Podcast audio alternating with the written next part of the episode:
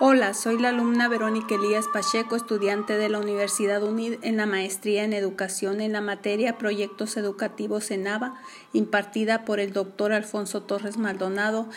y hoy les hablaré sobre el tema de las principales características de las competencias pedagógicas de investigación y evaluativas.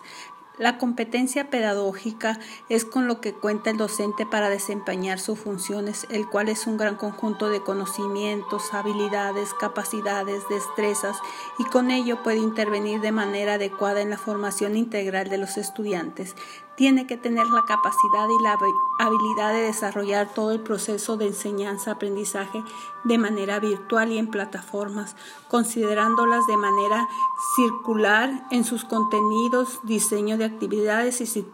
contexto, en aplicar la didáctica en docente-estudiante, saber cómo enseñar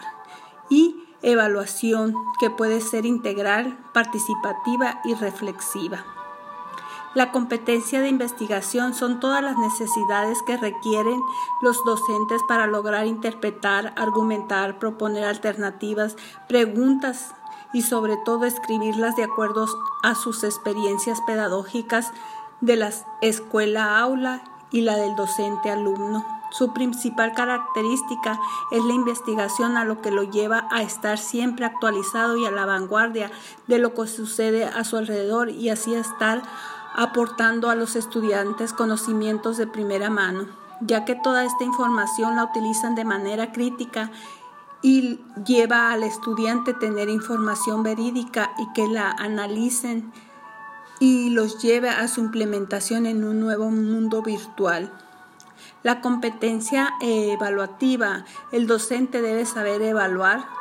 cómo evaluar y ponerla en práctica a través de técnicas y métodos educativos. sus principales características son la formación del personal docente para saber su nivel de potencial y dominio educativo de la función evaluadora.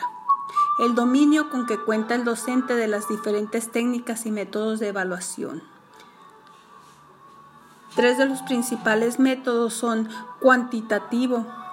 que se enfoca en lo estadístico, el método cualitativo que se enfoca en la recopilación de información de intercambio de opiniones y el método comparativo que se enfoca a la comparación de varios sistemas, programas, procesos y productos o sistemas.